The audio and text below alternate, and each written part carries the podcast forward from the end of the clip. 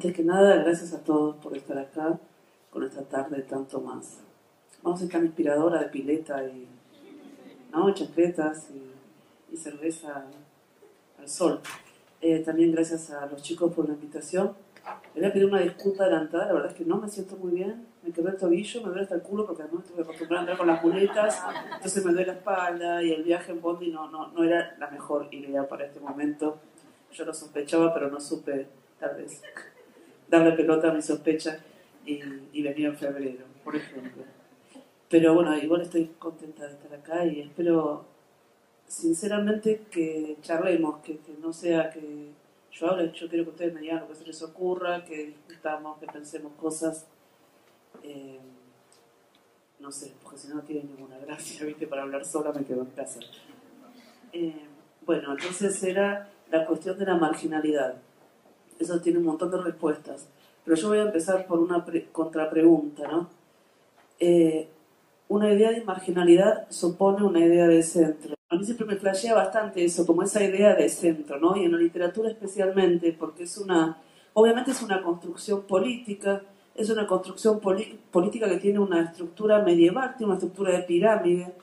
Cuando se habla de canon, se habla primero de una operación política y segundo de una pirámide, que es una construcción jerárquica y espantosa y falocéntrica y es una mierda, porque realmente algo como la literatura no tiene por qué pensarse con un centro. La literatura es una red donde se va circulando, uno puede tejer las, las tramas que quiera, uno puede hacer los recorridos que quiera, uno puede hacer las asociaciones que quiera, entonces, pensarlo en términos de centro, de canon, siempre me parece como muy empobrecedor. Bueno, es justamente lo que, lo que vos acabas de decir también, ¿no? Me parece empobrecedor y, no sé, espantoso. ¿Por qué vas a pensar como si hubiera tres lugares para ocupar centrales en la literatura? Literatura se puede haber tres mil.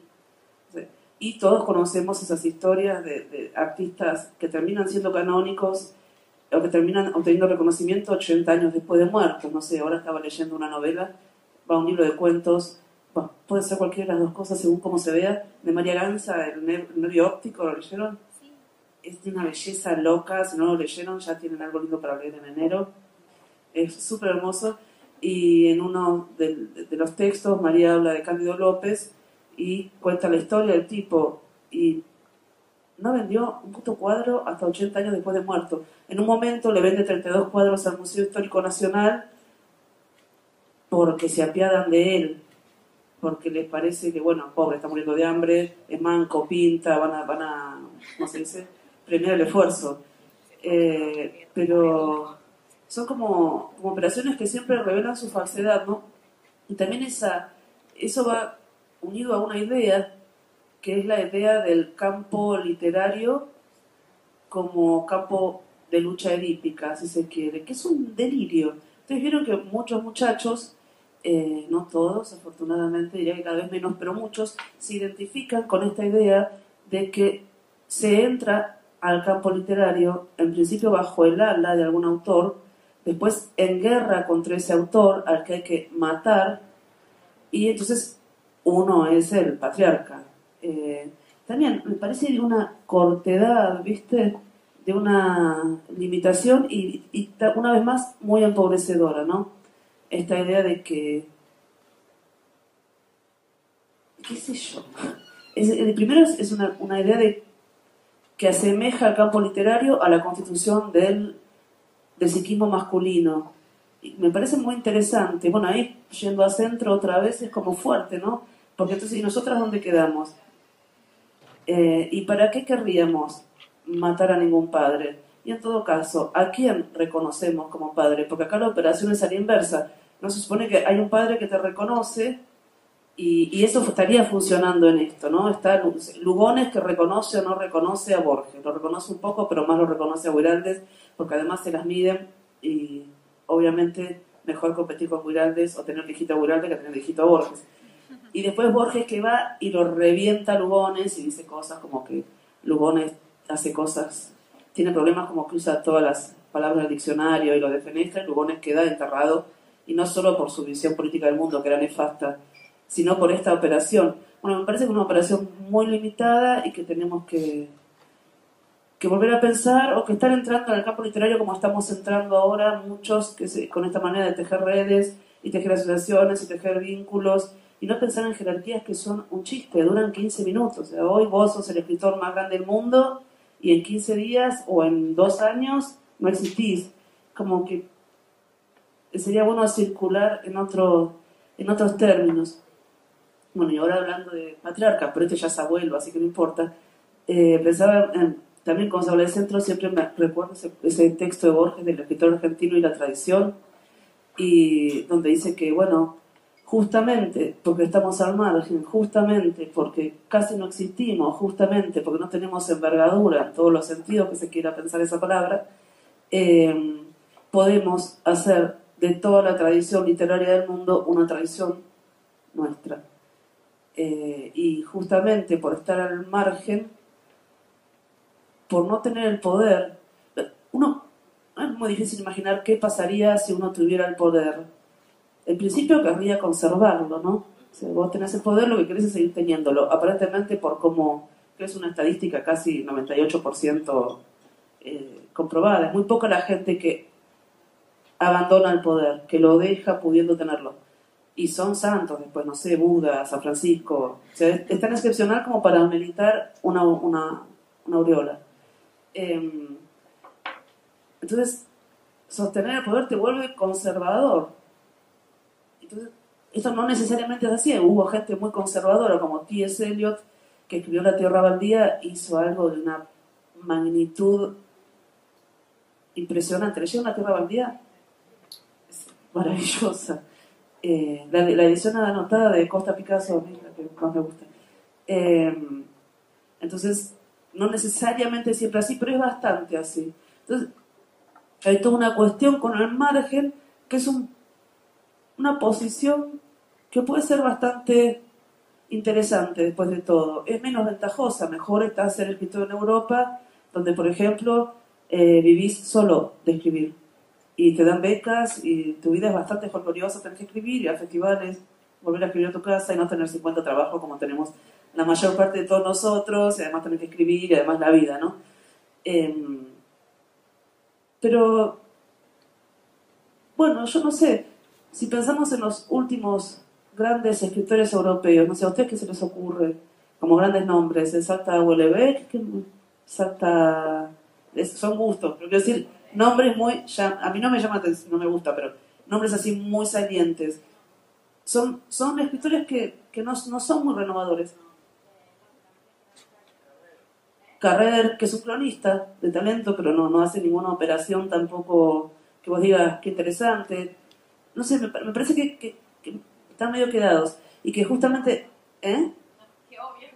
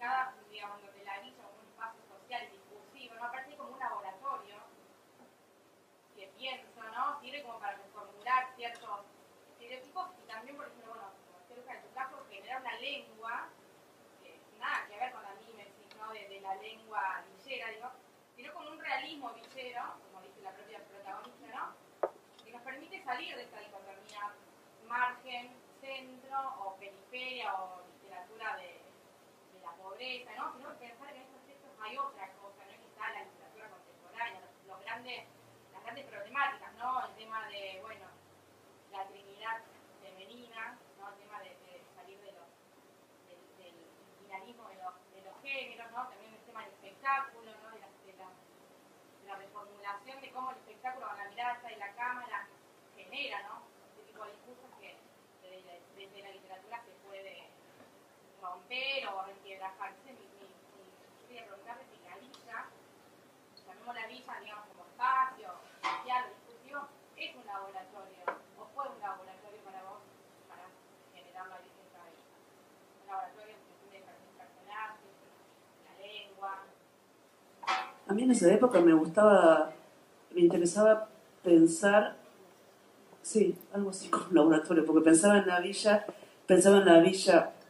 pensaba que en algún momento, en vez de, de cerrar los countries, iban a empezar a tratar de cerrar las villas. Lo que pasa es que si cerramos toda la villa en todo Buenos Aires, van a tener que, cruzar, van a tener que cortar media ciudad porque y ni hablar la provincia.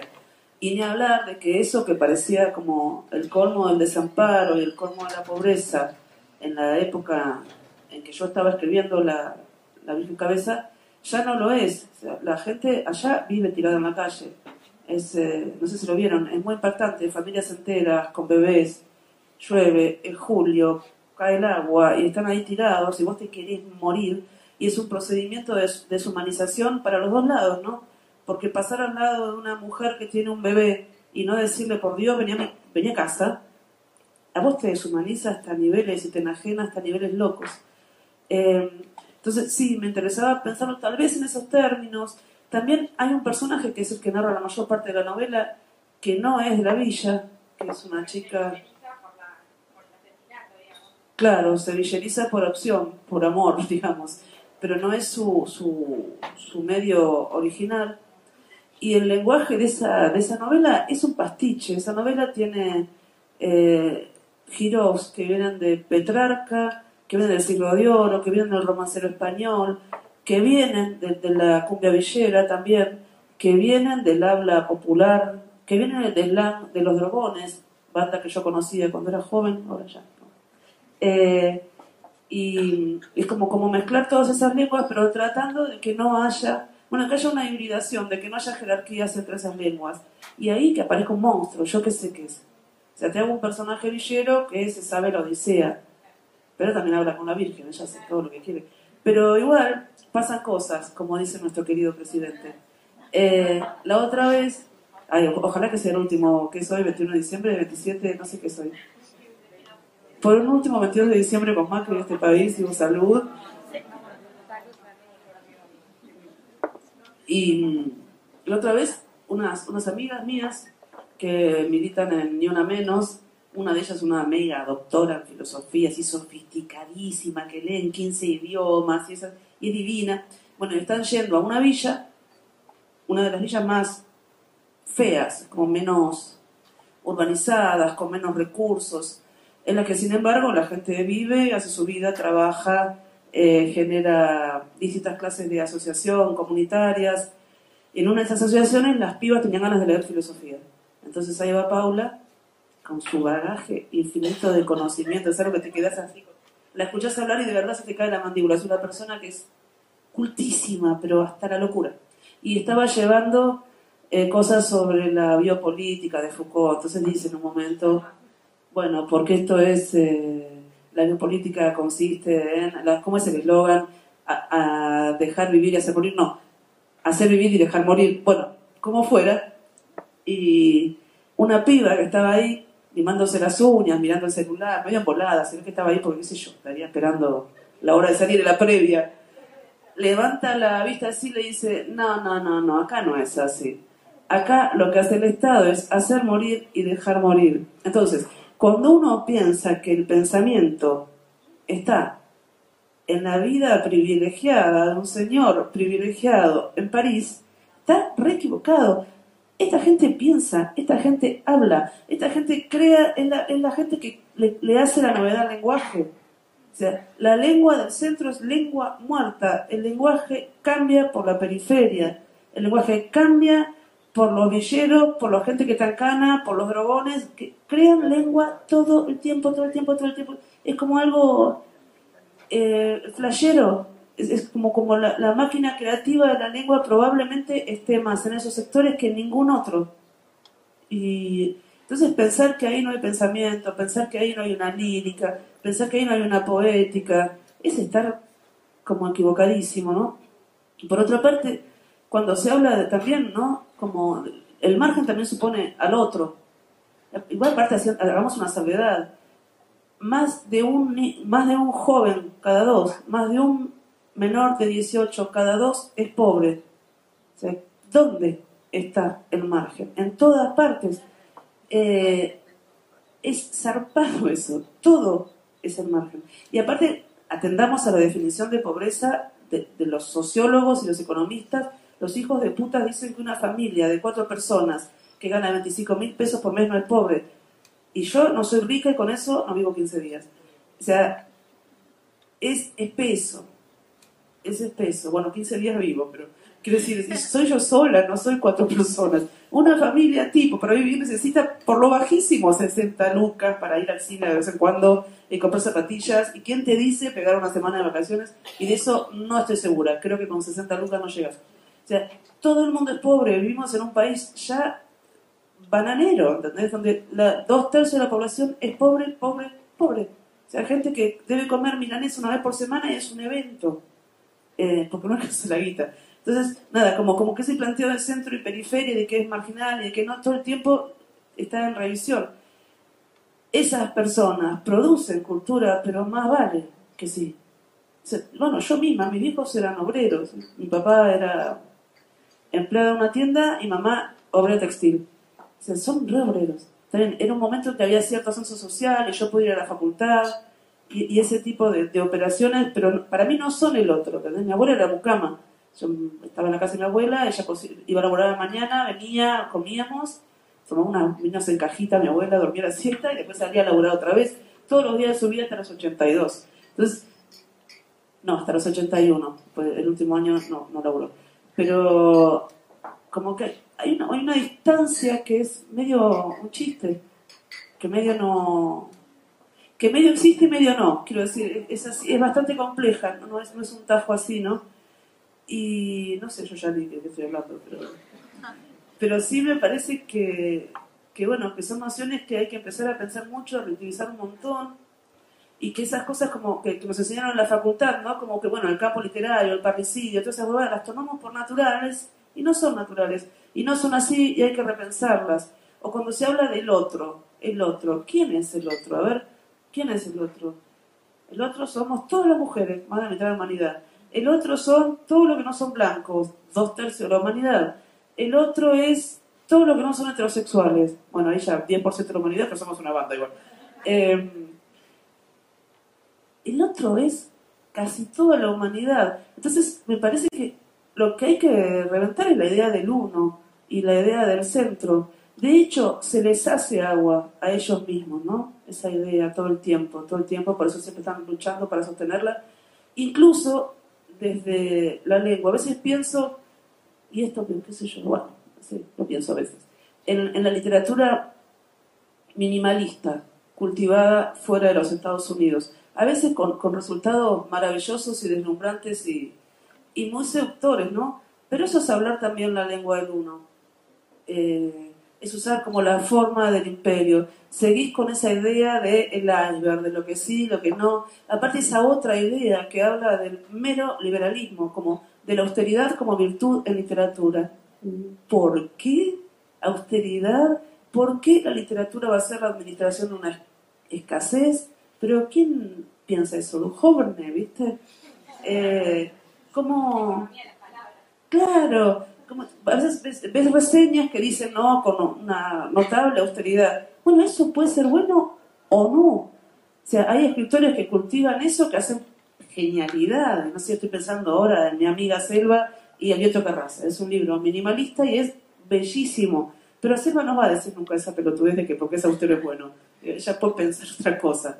Em, entonces, como, como bueno, ya, ya se sabe está todo tejido, o sea, la literatura no sale de un repollo, y en una era en que el neoliberalismo está en auge y nos está destrozando, también ideas como la de austeridad como virtud llegan eh, a imponerse de un modo tal que nadie se las cuestiona. ¿Y por qué? Esa estilización minimalista es una posibilidad, pero no la única.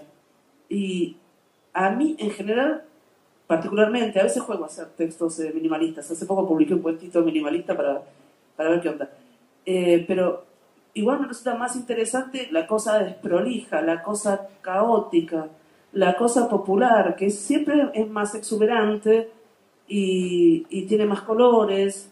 Y bueno, no así en Finlandia, pero quiero decir, en general, en, en, Finlandia es flashero, una vez fui a Helsinki y era todo blanco. Yo estaba con mi amiga, que es una traductora de, del castellano al finés, y me decía, bueno Gaby, ahí está el parque, blanco.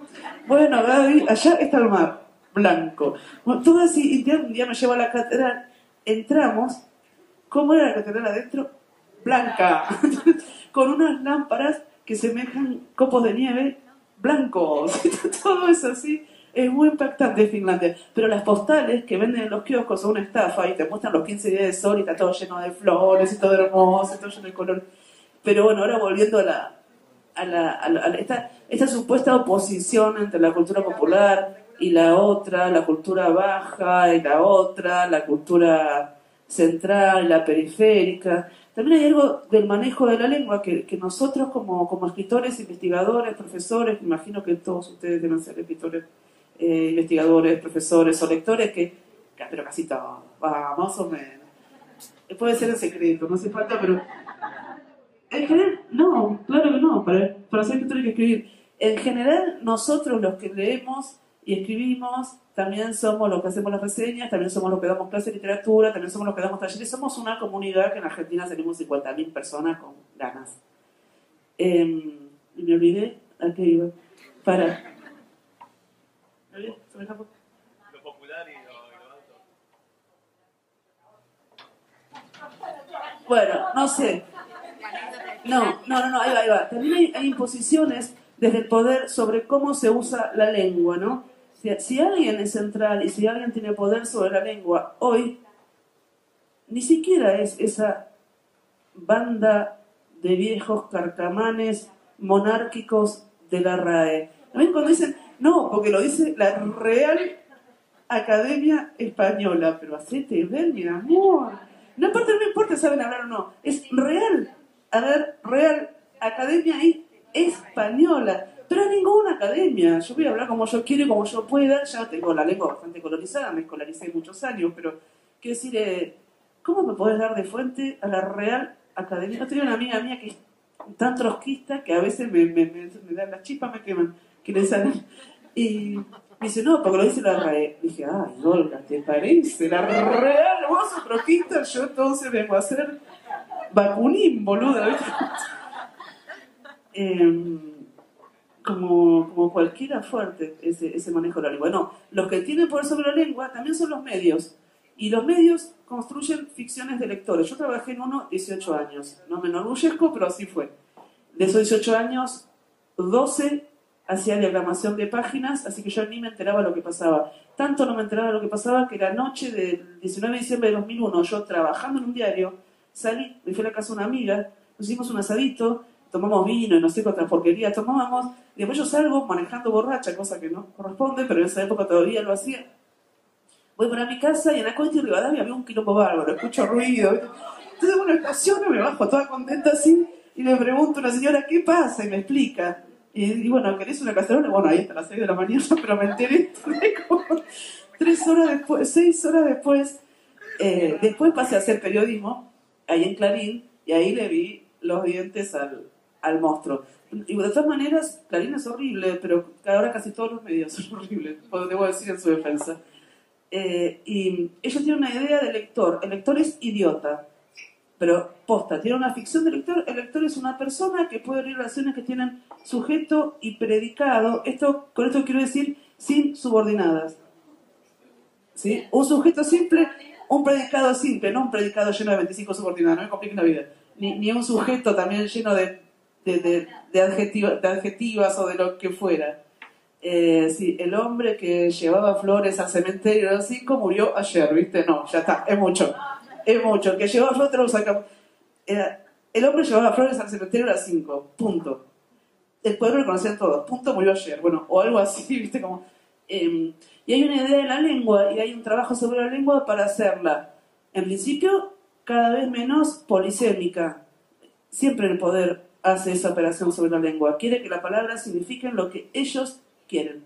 De hecho, bueno, una visión paradigmática de eso sería la relación de la Iglesia con la Biblia, que es un texto que soporta millones y millones y miles de millones de interpretaciones, pero hay para tirar para arriba, hay interpretaciones de la Biblia para sostener el nazismo y para sostener una revolución, hay interpretaciones de la Biblia para creer que uno, qué sé yo, puede volar en alfombra mágica y para mandar mujeres a la hoguera. hay millones, pero el trabajo de la Iglesia fue el monopolio de la interpretación, o sea, el, monopolio de la semántica de un texto. Y eso hacen hoy los medios con la lengua. Quieren que signifique lo que ellos quieren. Todo el tiempo. Lo mismo con la polifonía. Queda, hay registro de muy pocas voces, de todas las voces. A veces cuando vos ves los títulos y decís, pero estos, ¿a quién le hablan? Eh, ¿A quién están hablando para decir este título y pensar que al resto no nos vamos a sentir ofendidos o excluidos o preguntándonos a quién estás hablando papito, porque son muy patriarcales ellos. Entonces le puedo decir, aquí estás hablando papi. Eh, es como muy... Me parece que ahí tenemos un combate nosotros como, como escritores, como trabajadores de la palabra en todas las variables eh, posibles, que es eh, pelear contra ese intento de, de arrancarle la policía de la lengua, pelear con ese intento de hacer de la lengua una cosa instrumental y no la cosa lúdica y maravillosa y creativa y hermosa que es, que, es así de movida, ¿no? Hasta que no te mandan a una institución muy castradora, tipo la escuela o algo así, pero no siempre la escuela puede ser otra cosa también. Eh, vos jugás con un chico y una de las cosas más divertidas que hay es jugar con las palabras. Empezás a decir una y te dice otra y otra y otra y se mean de risa y el sentido no importa y te, vos también te reís un montón y están haciendo como alta poesía los chicos cuando juegan con eso. Y es muy hermoso, o sea, eso lo tenemos. Y nos lo están tratando de sacar todo el tiempo, todo el tiempo, y me parece que nosotros tenemos que reponer esa dimensión lúdica, creativa, dar cuenta de cómo eso siempre se te escapa la lengua, como, como es inabarcable, siempre tiene un chiste más, siempre tiene una vuelta más. De hecho, como, como autores, acá todos los que escriben deben haber sentido. En algún momento vos estás escribiendo y vos trabajás, te concentrás, te concentrás, te concentrás, y a veces es sardo escribir, en general te parece que lo que estás haciendo es una mierda, bueno, todos esos problemas propios de, de, escritor. Yo diría que si alguno acá quiere saber si es escritor, piensa que lo que escribe es una mierda, bueno, listo, es escritor. igual escribe, igual está obsesionado, eso es un escritor. Em, pero en algún momento te concentras todo y algo pasa, algo te sale, estás reconcentrada, como, como medio en trance, y vos sentís que lo que pasa es que la lengua te atraviesa, como si te atravesara un río, como decía Juan ¿no? Te está pasando. Y es medio así, me parece a mí. Porque la lengua en principio es algo de todos, es algo que es como, es como el aire que respiramos, ¿no? Es algo que estaba antes de nosotros, nosotros lo podemos usar para respirarnos, o sea, se mete adentro nuestro y después lo sacamos y estamos adentro con nuestro cuerpo, pero el aire va a seguir después de nosotros. Digamos, podemos hacer un uso particular del aire, pero es una singularidad mínima. Y con la lengua pasa lo mismo, es de todos. Y con el imaginario trabajamos también los autores. El imaginario es de todos. O sea, a nadie se le ocurre una idea que no estaba circulando de una manera u otra, es siempre colectivo. Eh, entonces, como que, esa, como que un autor, qué sé yo, sería alguien que de alguna manera por ahí se permite más que otros ese tiempo y ese juego y darle lugar a ese deseo de, jugar con, la lengua, ¿no? Pero, pero que está jugando con lo que es materia de todos. no, sé cómo, cómo podría decirlo con mayor claridad. Es como si, no sé, viniera un gigante a jugar al Lego y a las casitas con las casas de todos acá en la ciudad. Y sí, son de todos, qué sé yo, es como, eh, es fuerte ese pensar, bueno, ¿hasta dónde es tu obra? Bueno, yo creo que es tu obra en un, sentido muy singular, una pequeña singularidad que vos le das, que también pasa cuando, cuando pensás en qué te diferencia vos de todo el resto de la humanidad. Y muy poquito. De hecho, si pensás qué te diferencia vos de todo el resto de los animales, y es muy poquito también. Eh, y si te vas a pensar qué te diferencia vos de todo lo que está vivo, también es poco. Y así, digo, ahí hay como una los, los biólogos tienen ahora una, un concepto que yo no conocía, que conocí hace poco, que me contó mi amiga esta, la filósofa que sabe tantas cosas. Y aparte es una de las filósofos que trabajan con el giro animal, ¿vieron? Este que sucedió al giro lingüístico. Y entonces me viene con esas novelas, yo estoy como loca con esas cosas. Y me explicó el concepto de bionte, que son un bionte es un ser constituido por muchos seres, lo cual, según como se piense, yo no leí los textos de la biología, pero según lo que se, se piense es todos los seres, salvo los unicelulares, porque nosotros no sé qué cantidad, qué miríada de bichos tenemos adentro que son otros que no somos exactamente nosotros, pero sin esos bichos no seríamos tampoco nosotros, y ni hablar de lo que nos comemos. Eh, bueno, no sé, es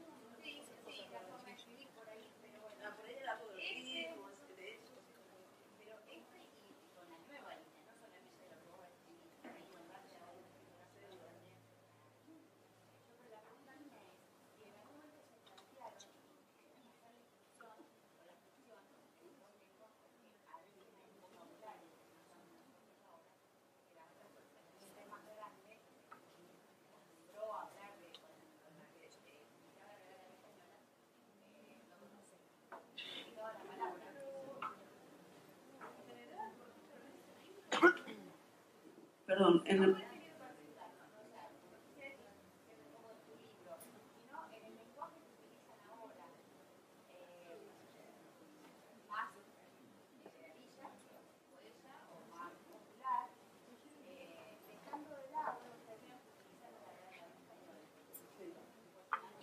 que si vos pensás,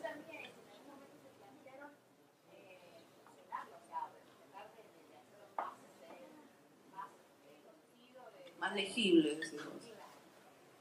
Mira, yo creo que, no sé, a mí me parece que son legibles. No estoy, pensando ahora, no se me ocurre, tal vez el guacho Martín Fierro es de lectura más difícil, porque se habla con slang puro y duro y por ahí hay cosas que te perdés. O Chamamé de Leo Yola, que es una belleza ese libro, alta belleza y que hace como poesía de, un slang determinado del año 2000, 2002, porque ahora ya debe ser completamente otro. Pero fuera de esas apuestas, que son radicales en su utilización de, la lengua más tumbera, diría yo, más que villera, eh, los demás son libros muy legibles. No, no, una palabra no sabés, le pregunta al vecino, che, ¿qué quiere decir alta llanta? Linda zapatilla, ma. Y, listo, como que en general me parece que son muy legibles, que no, que no.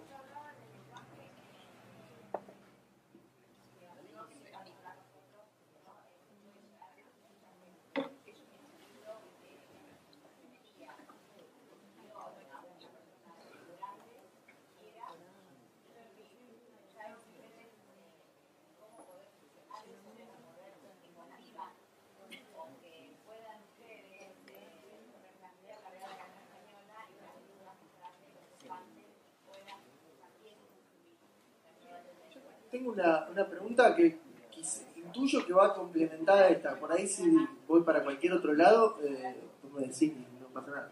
Eh, digo, a mí se me ocurren dos imágenes, ¿no? Eh, retomando esto que vos mencionabas de lo monstruoso. Por un lado, la imagen de... ahí justo, ahí cayó. la imagen de la protagonista del romance de la negra rubia que se inmola, digamos, se incendia en plan reivindicativo para, digamos, en el marco de un desalojo, para quienes no lo leyeron, ella se incendia como una forma de protesta y de algún modo se está volviendo monstruo para generar un poder otro que permita conmover no emocionalmente, sino ya estructuralmente al poder tradicional, que en este caso vendría a ser el Estado, que tiene que brindar condiciones básicas de vivienda. Y por otro lado, pienso en eh, la China Iron, en donde lo monstruoso cobra la dimensión del personaje que no está, ¿no? Casi que es sobrenatural, porque en definitiva es la historia de un otro llegado, o de, este una otra llegada de una, dimensión que quedó por fuera de la historia y por lo tanto tiene algo monstruoso que en definitiva eh, produce en el poder una lengua atrofiada, ¿no? que es casi la lengua del estanciero, ¿no? José Hernández sin capacidad para decir, trastabillando, equivocándose, cayendo en sus propias trampas. Entonces, retomando con esto, y acá intuyo que complementa, digo, ¿Prevén ustedes, eh, para hacerlo en términos plurales, los efectos que puede llegar a generar en el poder convencional y fundamentalmente en la lengua de ese poder esta monstruosidad con la cual lo incomodan, digamos, o la, emergencia de esta cierta monstruosidad, digo, es eh, indeliberada respecto a los efectos que puedan provocar en el poder o tiene cierta intencionalidad y busca agredir en zonas específicas. Vendría a ser cuánto eh, de, dimensión estratégica política hay en la creación de una monstruosidad desde, desde el lenguaje. Claro, cuánto de conciencia sería en última instancia. Eh, y hay bastante, sí. Sí, pensarlo en términos de efectos sobre el poder, yo qué sé. Eh, la literatura no está teniendo grandes efectos sobre el poder últimamente. Eh, no lo podemos soslayar eso, ya pasó esa época, ¿no? Tal vez si, si vuelve, la literatura puede tener, volver a tener importancia, creo yo, bajo un régimen como el de Bolsonaro, donde van a empezar a, censurar libros entre dos unos, pero y no sé, y no sé, ya no, no, no, no, no sé cuánta incidencia tiene. Tiene incidencia en lo micropolítico, en, en nosotros, en nuestra manera de ver el mundo, cómo eso va a terminar incidiendo, cómo, cómo lo que pasa en la cabeza de cada uno leyendo determinados textos va a terminar incidiendo en el poder. Y yo qué sé, después de todo, la Revolución Francesa no empezaron 10 tipos que se juntaban a tomar, eh, ¿qué tomarían? Champagne. Eh, y, habían leído mucha literatura y mucha filosofía, pero bueno, también se dio porque había un pueblo en, en llamas. Son esas cosas cuando coincide una vanguardia con un pueblo en llamas, como ahora con los chalecos amarillos. Bien, los, medios no están pasando nada. Yo tengo una amiga francesa que me manda cosas todos los días. Es impresionante lo que está pasando ahí. Eh, o sea, sí, uno quiere sacudir. Eh, ahora, bueno, qué sé yo. También pasa lo que decía antes. No todo el trabajo creativo es consciente. Yo diría que una buena parte no. Entonces, es, es, algo sobre lo que vos haces operaciones después, obviamente, pero viste que, que vos seguro que escribís también.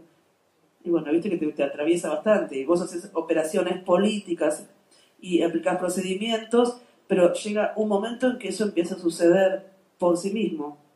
Entonces hay una conciencia hasta ahí.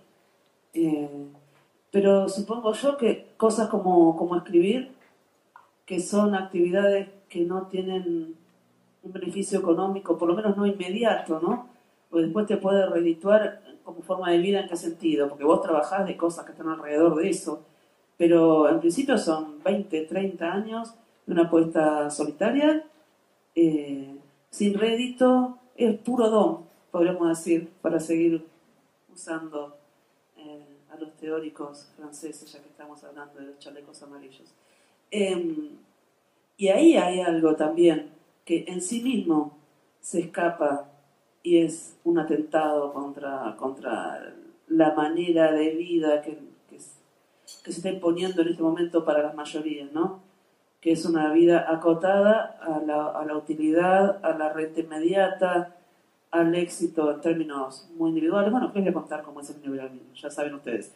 Pero digo que en el mero hecho de dedicarte a algo que no es del reino de la necesidad, sino del reino de la libertad, porque no jodamos, llevar a cabo un deseo puede ser necesario, pero tiene más que ver con la libertad que con la necesidad.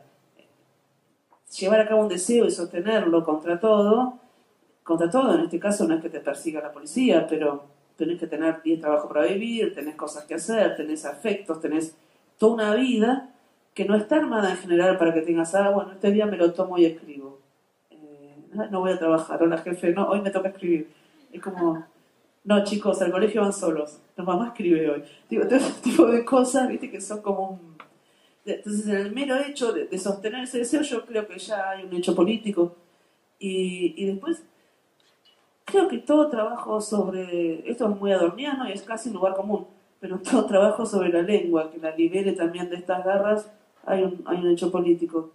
Eh, y después cuánta intención, y ojalá, con las intenciones que tenemos nosotros pasar algo en el mundo. Te juro que yo creo que sería mejor, no sé, habría que...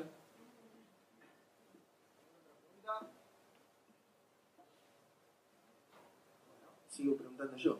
Eh, y respecto, digo, por un lado pensaba eh, acerca de los efectos ¿no? sobre el poder y, de algún modo a mí se me vuelve inevitable relacionar la aparición de estos libros y sobre todo las repercusiones que tuvieron en ese espacio acotado que es el mundo casi que diríamos cultural eh, en la Argentina, pero que, en definitiva dentro de ese mundo fueron dentro de todo eh, muy amplias con la emergencia del feminismo y el poder que fue adquiriendo el movimiento de mujeres, en donde de algún modo ese poder que estaba establecido empieza a, a balbucear como el estanciero ¿no? de, la China Iron, empieza a tener reacciones de impotencia por no poder responder, incluso por no poder llamar eso que se le presenta adelante. Y en ese sentido, digo, en tus libros hay una propuesta eh, que se podría inscribir dentro de lo que se conoce como literatura política, pero que de algún modo entra diagonalmente a comparación de libros de los más clásicos, de lo que se identifica como literatura política. Por poner un ejemplo clásico y de, una mujer, eh, eh, el incendio en las vísperas de, Beatriz Guido, digamos. quiero decir, que es, bueno, que es un libro en donde lo político aparece como eh, un criterio organizador y en donde eso político muestra su cara desde la política. En este caso, me parece que en estos libros la política aparece casi que subliminalmente a partir de una emergencia de otro tipo de factores, en los cuales me resulta interesante y también agrego a la pregunta la presencia de la religiosidad popular, ¿no? Porque por un lado una suerte de santa de las villas, por el otro una suerte de mártir y, por otro eh, la, la, mujer de Martín Fierro, ¿no? Con todo lo que implica eso para transformarla en protagonista. Entonces, ¿cómo pensás esta cuestión de esta categoría que se le dice literatura política y en definitiva ¿Cómo crees que eh, se relaciona tu literatura a esta, a esta suerte de, corriente o de categoría que, se, que se postula tradicionalmente? Yo creo que yo hago literatura política fuertemente todo el tiempo. Eh, pero no sé si podría. No sé cómo sería hacer una que no lo fuera. Eh, no, no, se me ocurre bien. Ahora, por ejemplo, estoy muy, muy interesada en todo esto del giro animal, ¿no? Estoy súper interesada en eso.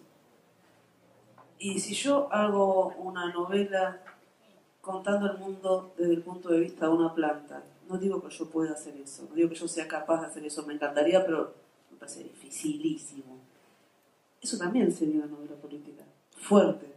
Así te hablara solo una planta que vive en un bosque sin humanos y hay bichitos y hay animalitos que van y vienen.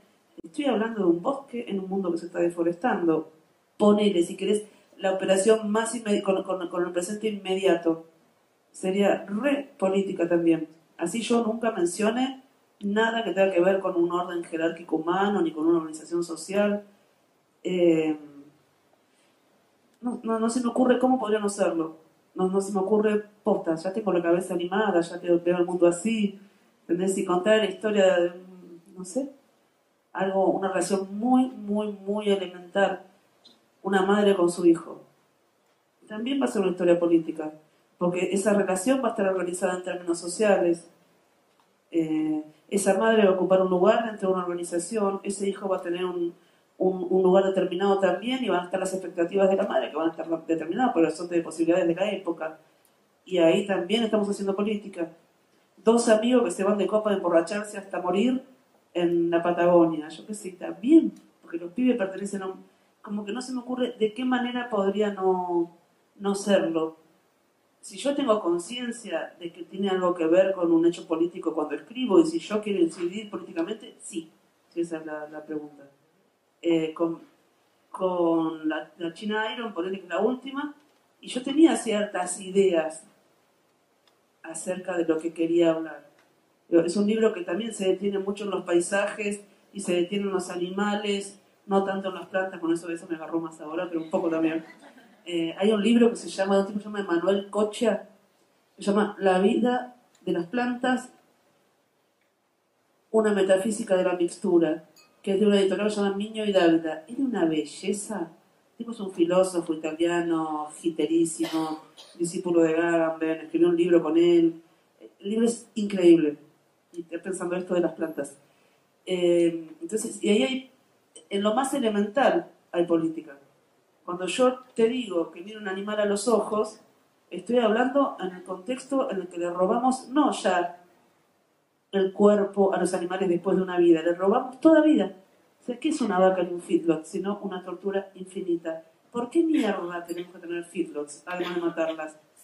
Em, entonces, eso también es política. Decir en la Argentina, loco, no seas tan mierda, no tengas feedlots, es política fuerte. si los vas a matar, los vamos a matar, los vamos a comer, dejadlo que caminen y coman pasto y no vivan pisando su propia mierda. Eso, y eso es la mirada de, del humano al animal, que aparte el animal te devuelve una mirada. En, la mirada de los, de los, animales, en la mirada de un animal que está por morir. Eso está en el primer texto del, nervio óptico de Gaines, que ella analiza un, un, cuadro en el que unos perros en una escena de cacería están matando a un ciervo. Ella dice la mirada de desamparo del ciervo. Y es igual que la de cuando te morís vos. Quiero decir, ahí hay como ya en ese hecho mínimo también hay una cuestión política. Ni hablar en el uso de la lengua y todo eso que ya empieza a ser como como más, bueno, ya lo hablamos, pero no sé, no sé cómo podría no hacerlo. Pienso fundamentalmente al hacer la pregunta, digamos, eh, partiendo ¿no? de, esta cuestión de, lo político ¿no? como inmanente, pero me refiero fundamentalmente a la presencia de esa otra instancia de la política. Por decir un caso, eh, y trato de formularlo como pregunta porque lo voy ordenando en este momento, pero una novela que eh, responde a, esto que mencionabas vos, ¿no? De la política desde la relación de una madre con el hijo, distancia de rescate de Samantha Schweblin. Eh, digo, y lo, digo casi como provocadoramente para que a ver si sale la pregunta. yo no la consideraría una novela política desde el momento en el que no aparece esta, no aparece eh, en sus formas presentes el poder, digamos. No hay ningún tipo de corporización del poder que permita una suerte de, lo que decíamos antes, ¿no? Presentar una suerte de monstruosidad que lo remueva y de ahí surja. Eh, Está el bidón de Roundup. Más corporización del poder que lo que está envenenando a 13 millones de argentinos, a nuestros ríos, a nuestra tierra. Más corporización de poder que el bidón de Roundup. Sería como si te dijera una mina antipersonas. No hay, no, hay, no hay nadie que sea poderoso, pero tenés una mina antipersonas en el medio del campito por el que hay que caminar. Los pibitos se están muriendo, como efectivamente se están muriendo, por cosas como esas. Hay un bidón de Roundup, no me acuerdo si es Roundup, si dice la marca, si no, pero bueno, todos sabemos que son agrotóxicos. Eso es lo que desata toda la tragedia. No, entiendo. Eh, sí. Estoy- Bien, yo lo pienso fundamentalmente a lo que se conoce ¿no? como la, la tradición de, de la, de la literatura política, pero para, para no, no, no abundar en esto, digo, digo, no aparece, tal cual, digo, no aparece el, el hecho político, no aparece el poder corporizado como aparece en los pasos previos de Pacurondo, digo, una novela eminentemente política, de lo que se conoce, yo no digo que sea, digo, de lo que se menciona, uno dice en la literatura argentina, novela política y Pacurondo. Yendo más acá, digo, por eso digo Beatriz Guido con Incendio en las Vísperas, ¿no? Está contando la vida de determinados personajes en torno a un acontecimiento. Casi que el modo de organizar la trama tiene que ver con el cuerpo mismo de la, de la política, digo, del poder constituido. De algún modo, por eso hablaba del feminismo, ¿no? Porque el movimiento de mujeres me parece que mete una cuña como para poder pensar el poder desde otro lugar, para poder eh, de algún modo romper con esa mirada que tiende a pensar el poder desde solo lo superestructural y traerlo a un plano más territorial, a un plano más de los cuerpos que viven y se relacionan. Es decir, traerlo, pongamos por caso ahora, al bidón de un agroquímico que es el que desata una tragedia eh, dentro de la imagen del cuidado de una madre con su hijo. Eh, ¿Cómo se inserta eso? Reformulo, ¿cómo se inserta esos debates, esos cuestionamientos, esos interrogantes que me parece el movimiento de mujeres fue instalando y fue precipitando en, el- en la escena pública eh, eh, en la Argentina dentro de eh, tu literatura puntualmente, pero también podríamos decir de la escena literaria argentina actual, digo, a la hora de construir más tramas, a la hora de presentar ese dilema de lo político siempre presente. Por ahí hubo un par de instancias, ¿no? Hasta los 70, y ahora también podemos pensar en la literatura del boom, las, novelas de los dictadores, el decir político, así en el sentido de que el tema sea el oficio de la política. Bueno, yo el supremo, poner. Tradición de novela política, David Viña, cosas concretas, título, cosas concretas. Y te habla. Bueno, pero yo por eso no estoy planteando una cuestión filosófica respecto a qué es lo político, no digo. Dentro de lo que convencionalmente se considera novela política, me parece que hay una serie de libros en la actualidad, entre los cuales eminentemente están los de Gabriela, que reformulan esa lógica con la cual se puede hablar de literatura política o no. En eso, digo, yo creo reconocer que hay una fuerte influencia de la eh, irrupción de esta nueva ola del feminismo, logrando conmover el, debate público, el habla de, la política.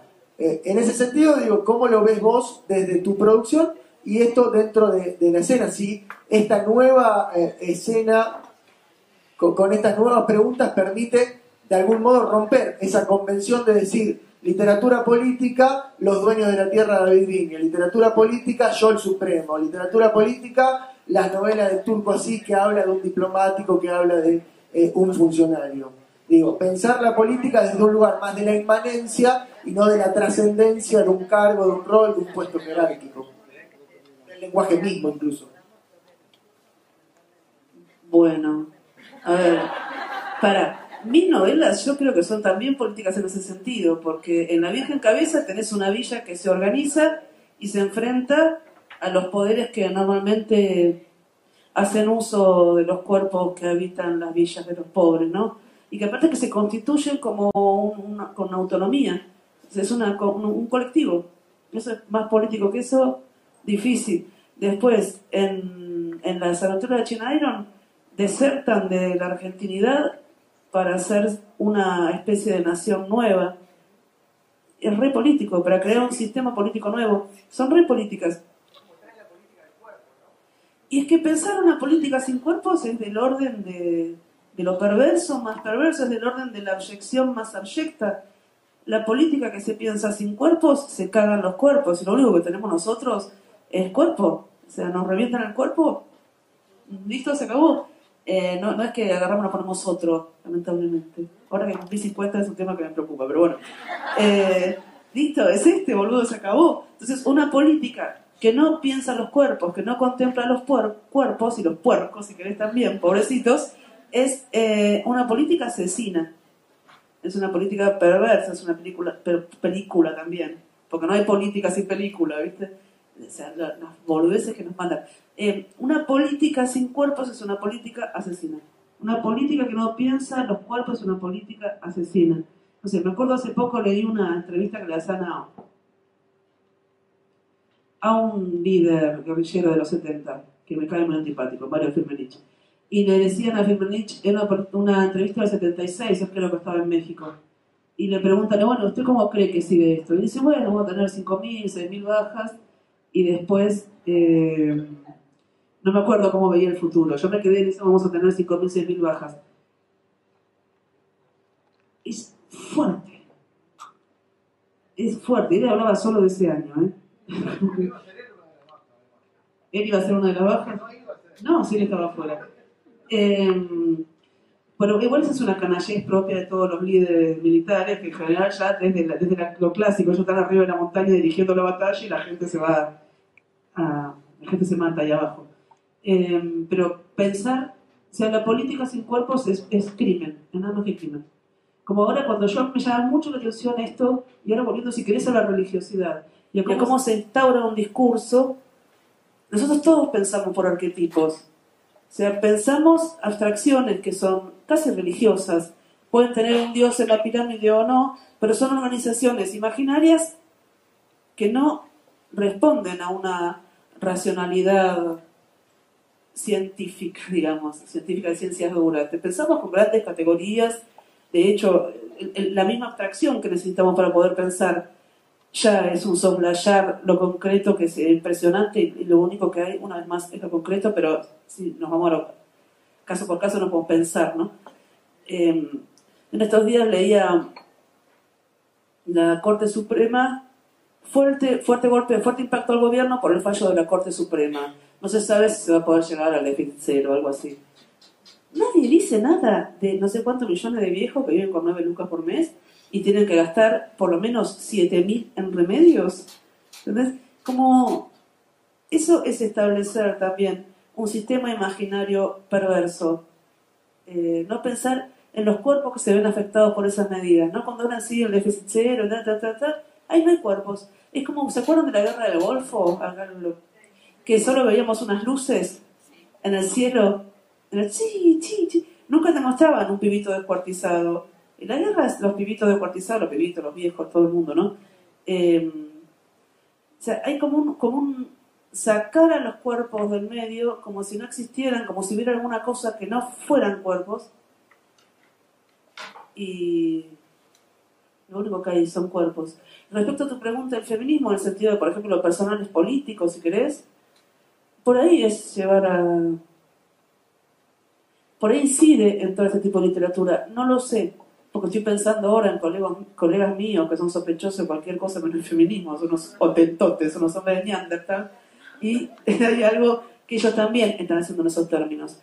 Entonces, tal vez se podría pensar que esto es una sistematización, que es una boludez, las cosas que se dicen así, tomando cerveza en una mesa, sin pensar mucho.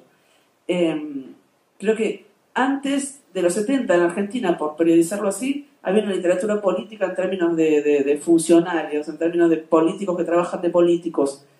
Después, durante los, bueno, ya la dictadura, cualquiera, y cuando vuelve la dictadura queda un poco de ese coletazo y vienen los 90, se cae el muro, vienen los 90 y todo lo que hay es un mundo que es una bulia de un montón de pelotudos que les caían pianos en la cabeza y ah", como esa cosa de la indiferencia de los 90, como la cosa de, que nada tiene sentido, nada importa, de extremo cinismo, que supongo que tenía que ver con lo que había pasado acá, con la caída del muro, con la falta de horizonte de cambio de nada. Y después de eso, a fines de los 90, a principios de los 2000, aparece esta otra literatura que tiene que ver ya más con historias más chicas, pero que no son ya de esa bulia, de esa astenia, de esa parálisis emocional que tenían por ahí muchos personajes de la literatura de los 90 y ahora, bueno, hay gente muy joven escribiendo y es político, rabioso a los 70, diría yo. Yo estoy leyendo textos de mucha muy explícito, muy claro, que aparte son hechos para rapear, para gritar, para arengar, y estoy viendo bastante de eso, y mucho de eso muy hermoso, eh, ya asociado más con lo performático, como que, mm, qué sé yo, tal vez porque se podría periodizar históricamente, y cómo el feminismo eh, estaría atravesando la literatura, quizás tiene que ver con la conquista de espacios. Eh, quizás lo que, se, lo que se logra, yo veo esa pintura de ahí y veo a Rucci, a Alfonsín y a Cristina Kirchner. ¿No? Hace rato que estoy mirando y digo, creo que hace ahí. Después un señor con una flecha en la cabeza. Claro, el Papa, tenés razón. No Bergoglio, pero otro, la de anteojo María Julia. Eh,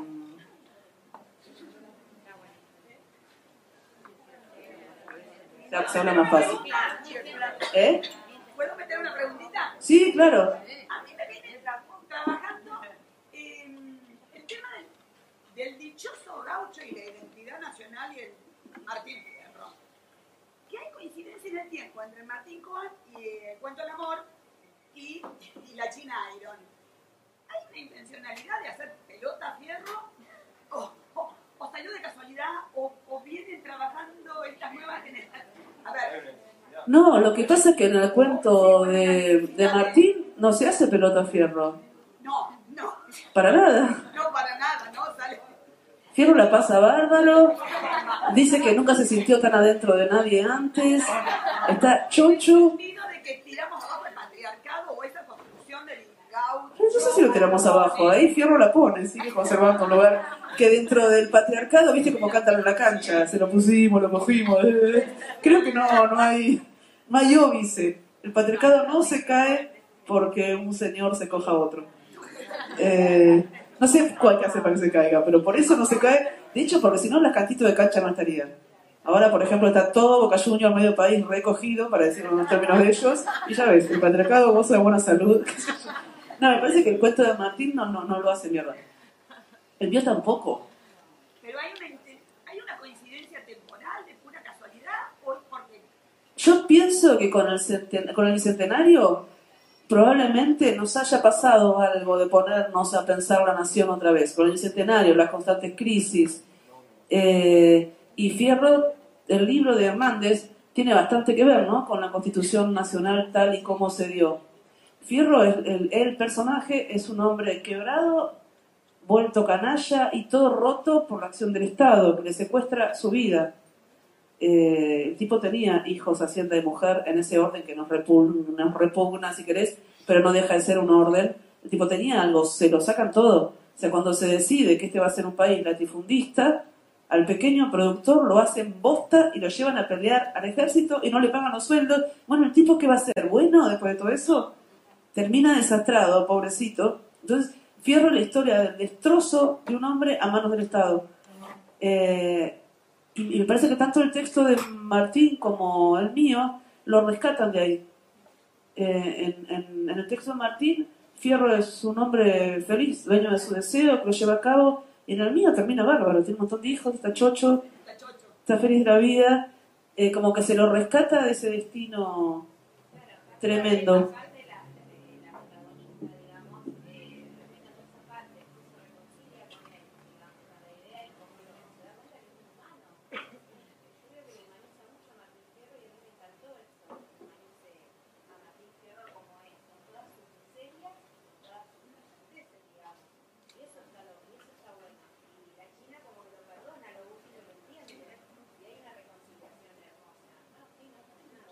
Yo quería que sea un libro muy feliz, así que se iban a reconciliar hasta Rosas y Urquiza. Si me daba tiempo.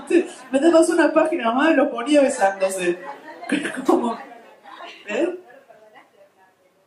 Más o menos. Es un viejo borracho que es medio desastre, pero es simpático.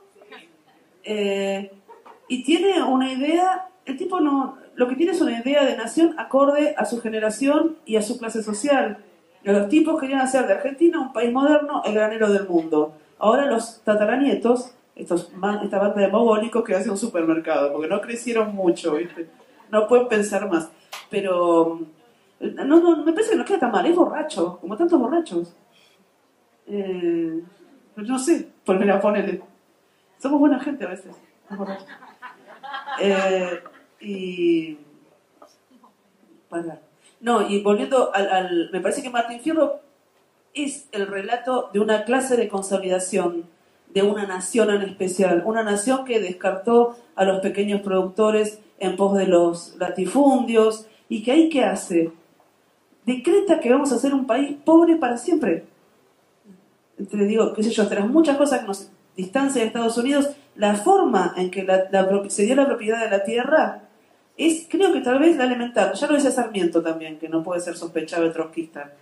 Eh, en, el, Carapachay Sarmiento dice eso. Cómo se divide la tierra, las posibilidades que se le da de trabajo a mucha gente, de trabajo por su propia cuenta, con, su propia tierra, a mucha gente o a muy pocos, y es, cambia un país, No, no, nos tocó, nos tocó esto, qué sé yo.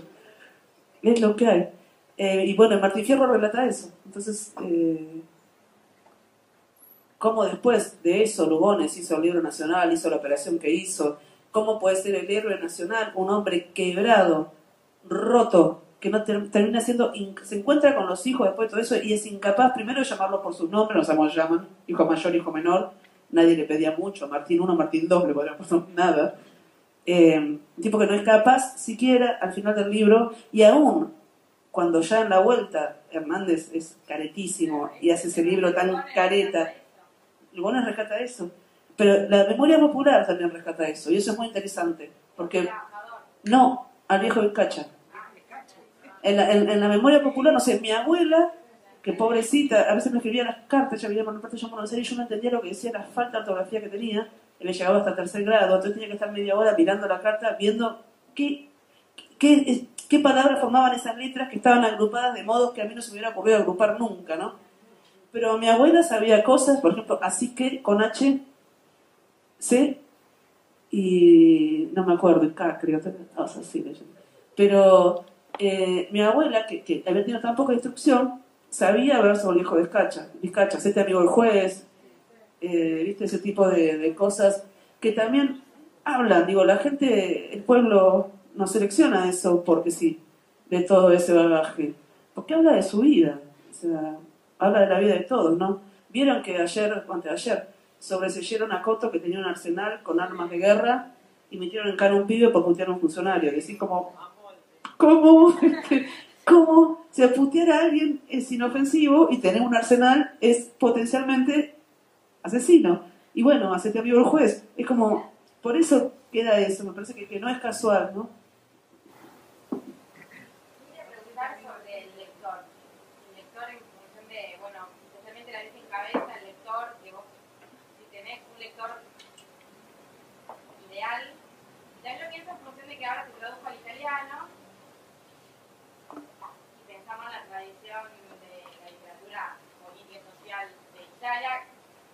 Alguna idea o quizás te llegó algún comentario sobre el impacto o algo de estas villas. Sobre el impacto No, porque pienso que, digamos, lo, más cercano que tiene Italia en función de la villa, son hablar de Pasolini, y Pasolini nadie rescata, el historia italiano rescata eso de Roma, rescata la villa, ¿no?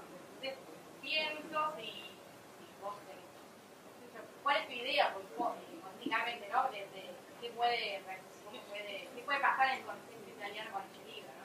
argentino y No, tengo la menor idea. Hubo un problema con ese libro, que fue que la editora, que es una mujer encantadora, pero un poco atropellada, eh, le había mandado dos o tres mensajes, o tal vez cuatro, pidiéndole al artista, que es la autora de la, imagen de tapa, permiso para usarla. Y la piba no le contestó y un día le llamaron y dijeron, che, ¿está bien? Sí, dijo esta, ¿cómo, Taxa de la tapa. Y yo la puse en las redes y al toque me empieza a escribir gente diciéndome, acusándome a mí de ladrona porque no le habían pedido permiso a la mina. Yo no tenía la más puta idea, imagínate. Pero no necesariamente la, gente que está lejos del mundo editorial sabe que el autor no tiene que ver con eso. Es como... No, claro, es como que a vos te acusen de que no le pagaron al imprentero. Yo doy por hecho que le pagan al imprentero, que le pagan al autor de la imagen, que le pagan al diseñador gráfico, O sea, si- no, no- no se me cruza por la cabeza que no. De hecho, si se me cruzara por la cabeza que no, en principio debería editar en otra parte. Eh, pero acá ni se me ocurrió. Bueno, y fue que esta es una atropellada, es una buena mina, pero bueno, se le pasó así. Entonces hubo todo un cachengue, ella negoció con la piba, hablaron, hablaron, hablaron y llegaron a, a un acuerdo. Es que la imagen queda en la tapa, pero se cuenta toda la historia de esa imagen en un apéndice en el libro. Porque esa imagen tiene una historia en particular. La chica es de Oruro, esa imagen tiene que ver con el carnaval de Oruro, que parece ser una fiesta muy divertida, pero también va un poco salvaje, y habían violado, zarpado unas pibas, y no sé qué más, unos nenes, bueno, no sé qué más había pasado, y ella pinta esta, esta virgen. A raíz de ese cuadro, la declaran persona no grata en Oruro, le hacen un juicio por, qué sé yo, no sé, hablar mal de la Virgen, no sé. La verdad que no me acuerdo cuáles son los cargos en un delirio. La piba quedó como mal con eso. Imagínate cuando yo me enteré todo esto, todo con la cabeza diciendo, hoy, Dios mío, ¿cómo esta pelotuda, ¿entendés? Si no tenía plata hacíamos una colecta y le pagábamos a la chica. Pero claro, ¿cómo le vas a pagar al artista?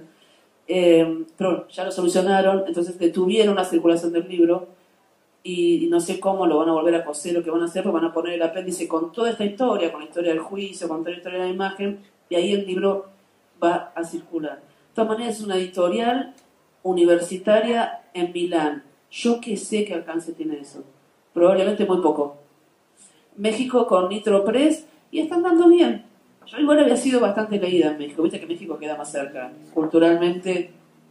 eh, y ella anda bien, anda bien. No, no es un impacto, pero lo tiene. Bueno, en el, en el lector, en función de, bueno, la edición argentina, ¿no? en el lector, que bueno, si lo lee, sabe el imaginario al que se está refiriendo y pensar en Italia, Milán especialmente, sobre todo ni siquiera del sur, pensar en Milán en el lector, ¿no? Que se encuentra con estas Bueno, villas. También está ahí, volvemos a lo de centro y periferia, ¿no? Porque nosotros estamos muy acostumbrados a leer relatos con castillo. ¿Dónde mierda viste un castillo acá? ¿Viste? Bueno, que se pueden muevan dos neuronas, una villa, tampoco. Pero sí pasa con los españoles mucho eso también. Dicen, no, eso es difícil de entender porque a lo mejor dice poronga en el texto. A ver, todas las pollas que me comí tuya.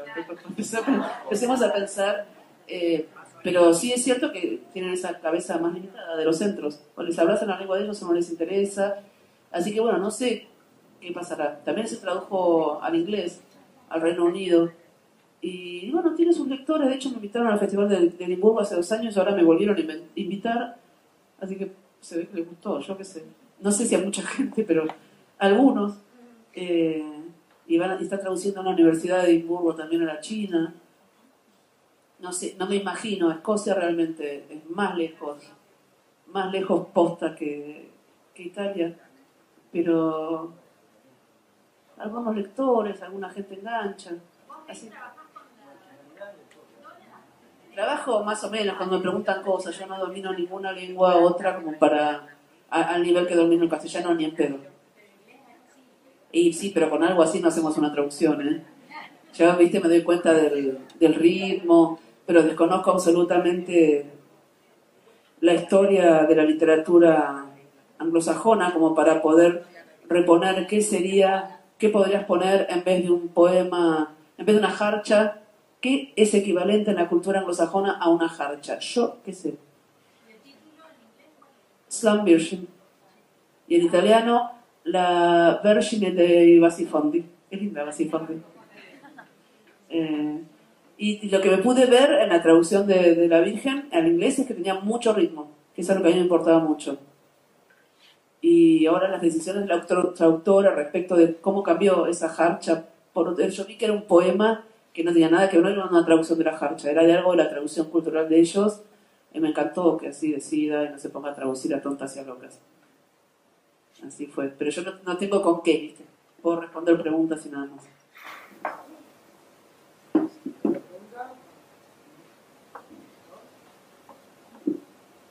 ¿Está pensado?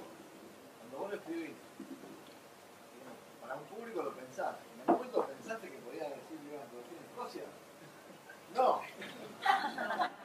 Es No. Como.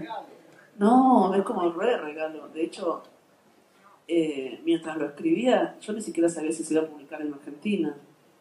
Eh, no conocía a un solo editor, no, no, no tenía... Bueno, pero tenías una idea de, de escribía, digamos. Mira, yo supongo que la vieja en cabeza la empecé a escribir cuando estaba terminando la facultad, no en el sentido de terminarla del todo, sino dejando de ir. Eh, entonces, supongo que hay algo del lector universitario en ese libro. De hecho, creo que es el que... Está Petrarca. Creo que se está más saturado de, de inter- bueno, todo. La China es una intertextualidad salvaje, pero esta es una intertextualidad eh, muy salvaje. Creo que había algo de eso en ese momento, que, que no, no, fue, no fue deliberado, pero yo estaba con esa cabeza en ese mundo. De hecho, tenía una idea de lo que la literatura debía ser y todo eso que tenía que ver con esa cabeza, con Puan, con la facultad, que después un poco anduve por otros lugares y empecé a relativizar bastante, ¿no? La literatura como... No se dice así, pero se piensa en la literatura como el privilegio de una élite. Y no... Yo quisiera alguna vez en la vida ser capaz de hacer algo que fuera legible para todo el mundo. Eh, no, no, no, no, no me interesa. Como ni el saber de la élite, ni el privilegio de la élite. Aunque si me invitan a andar en barco, voy, pero quiero decir que no... no yo no quiero trabajar en pos de eso. Es- Esa sería la, la- Aunque pueda disfrutar, sí, del barco y de... Eso yo. Champagne.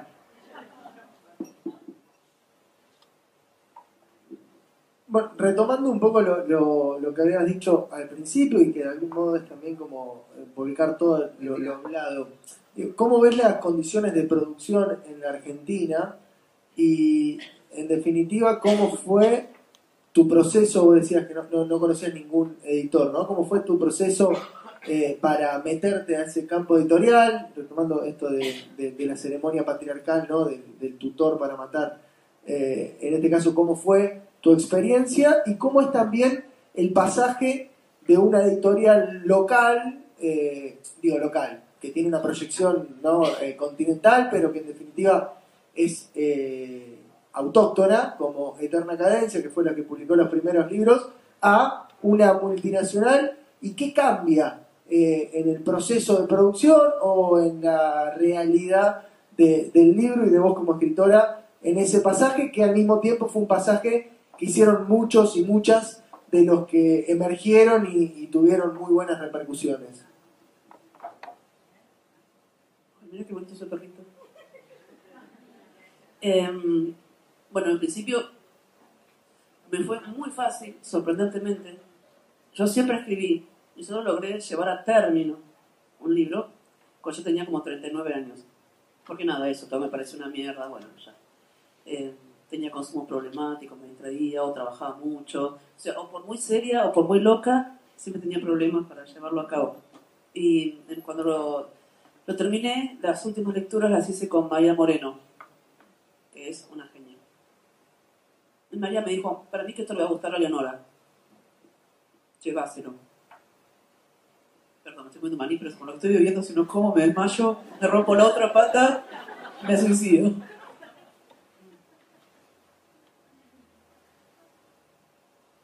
Me dijo, llévaselo.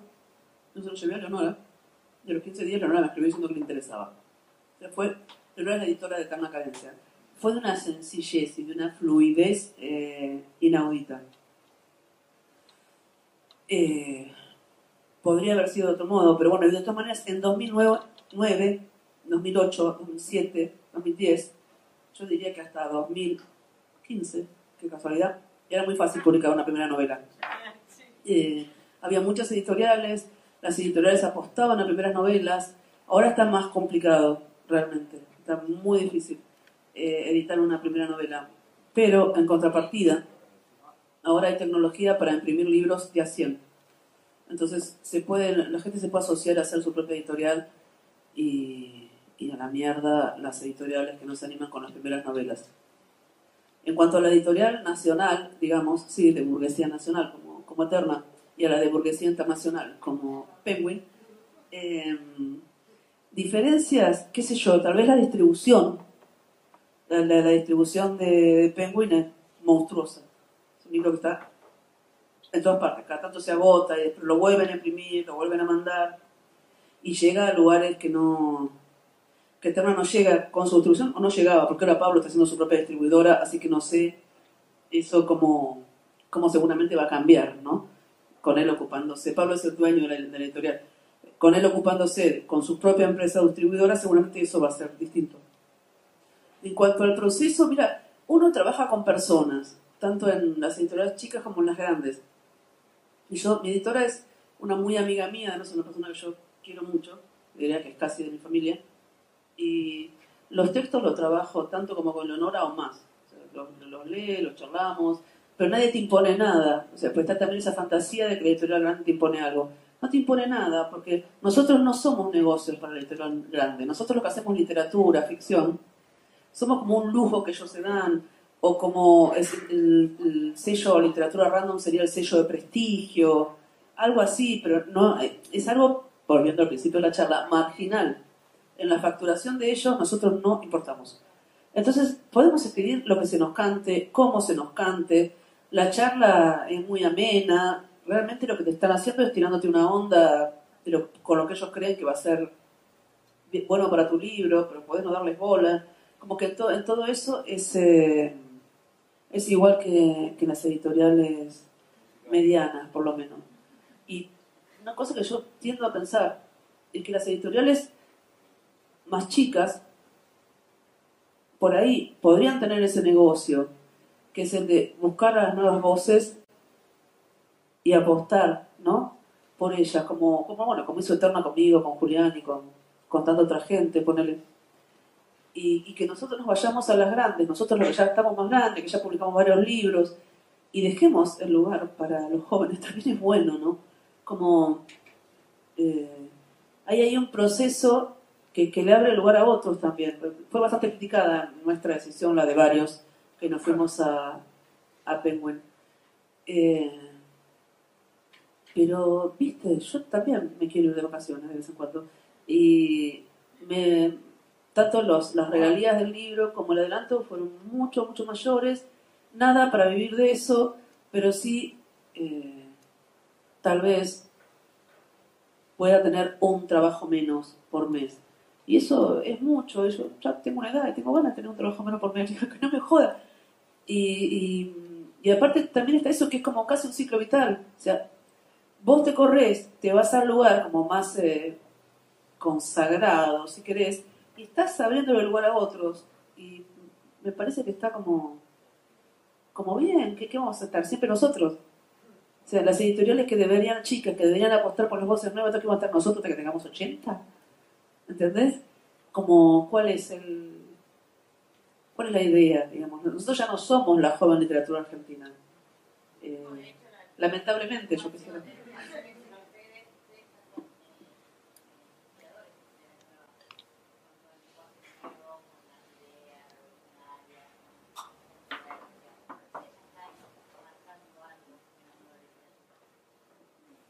Sí, en el mejor de los casos, ojalá, qué sé yo. Pero sí, eh, no sé, hay gente de 30 años, de 25 años, que está teniendo novelas extraordinarias y en algún lugar se tienen que publicar. O gente que tiene 60 y tiene una primera novela extraordinaria. La- Quiero decir, la cuestión, una vez en una entrevista, Fogel me dijo, uno tiene la edad de los que publicaron su primera novela, a, la- a sus primeros libros a la vez que uno. Entonces él decía que tenía la edad de Vicio y Geber, ponele, que no, tenía 15 años más. Pero hay algo ahí con el momento de la primera publicación del primer texto que tiene que ver, sí. En ese sentido perteneces a esa generación.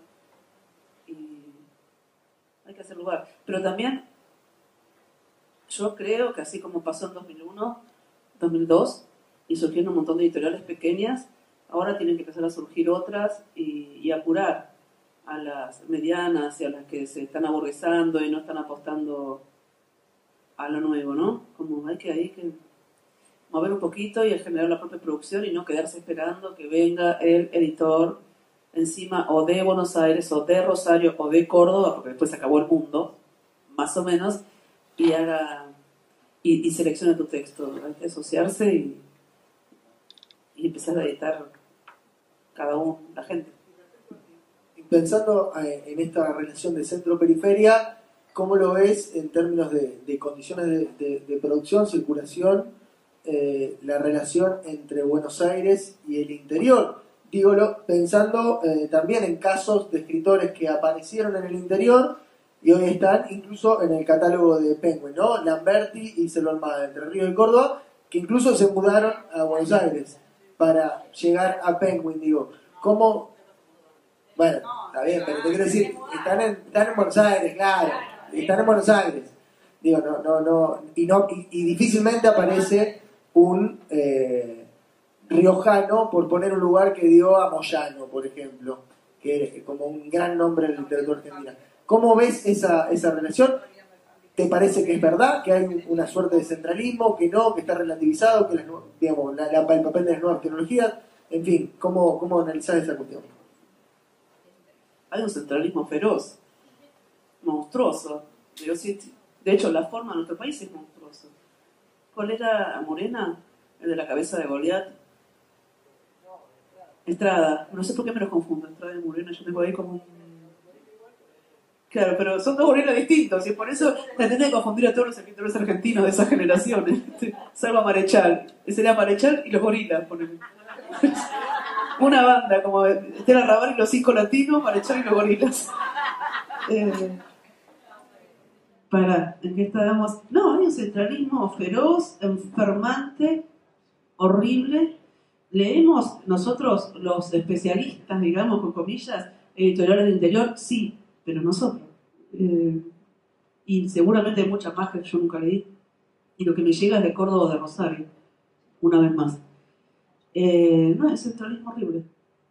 ¿Cómo qué se hace contra eso? Yo qué sé. Eh,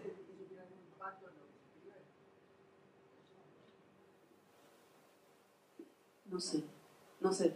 En lo que circula, seguro. En lo que se escribe, no sé. Pues si vos me preguntás, vos escribís a veces de una urbe gigantesca, ¿y qué querés que haga? Ya quisiera yo poder escribir de, de otro. Bueno, de hecho, ahora estoy escribiendo otras cosas. Si yo quisiera irme a vivir a otro lado. O sea, es una esa es invivible, horrible. Imagínense viajar dos horas de ida, dos horas de vuelta para hacer cualquier pelotudez. Eh, bueno, el smog, bueno, ya está, es horrible. Buenos Aires está invivible. Y. Pero, ¿cómo se cambia? La, ese- hay que pensar en cambiar la estructura del país, qué sé yo. Sí, mientras tanto se pueden ir consolidando eh, otras redes, ¿no? Que haya digo, toda la serie de, de ferias del interior y bueno, que las editoriales del interior, los autores interior presionen para circular entre ustedes, ¿viste?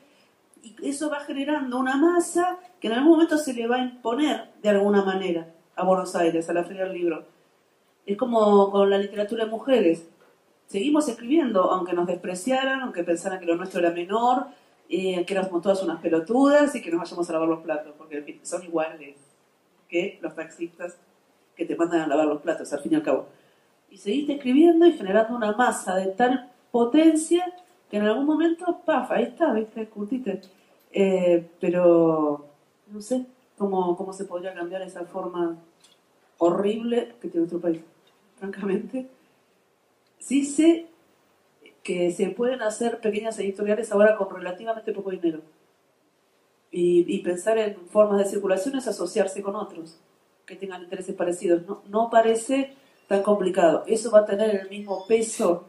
Igual es que, que el peso de los medios centrales, una vez más. Una vez estaba en San Pedro Jujuy, que es un pueblo muy desangelado, muy pobre, en la zona sur de, de Jujuy, la zona de los ingenios, que es la zona de la crueldad más horrorosa. Eh, y estaba sentada almorzando, había dado unos talleres, levanto la vista así, veo TN, un choque en Acoite y Rivadavia. Decís, ¿qué? ¿Y esta gente come mirando que chocó un colectivo con un fitito en Acoite y Rivadavia? ¿A quién carajo le importa? viste? Es como muy impactante. Y no, ¿y qué sé yo qué se hace con eso? Igual TN habría que erradicarlo en el mundo, pero quiero decir, eh, es, eh, no sé, a mí me quedé sorprendidísima. Y otra cosa que me sorprendió allá en Jujuy fueron los billetes. Los billetes son más viejos que los nuestros, están todos hechos bosta. Junté una, como una colección de billetes en unos estados pero calamitosos. O sea que incluso la circulación del dinero, ¿entendés? Yo pensé que no, que el Banco Central emitía, sé yo, un millón de pesos y repartía por acá, por acá, por allá. No se ve que no, primero los tira a Buenos Aires, nosotros los gastamos y va llegando a la provincia de mano en mano. Delirio, pero es como una cosa. Bueno, y así estamos, ¿no? Los, los, los países desarrollados tienen muchas ciudades, no una. Eh, es una cagada. Bueno, eh, ¿alguna pregunta más? La última oportunidad, si no vamos cerrando. Eh, no, no hay preguntas. Bueno, cerramos acá, entonces agradecemos muchísimo a, a Gabri- a Gabriela, fue la verdad que un gustazo eh, cerrar la cátedra eh, de esta manera y esperamos volver a, a reencontrarnos, pero antes...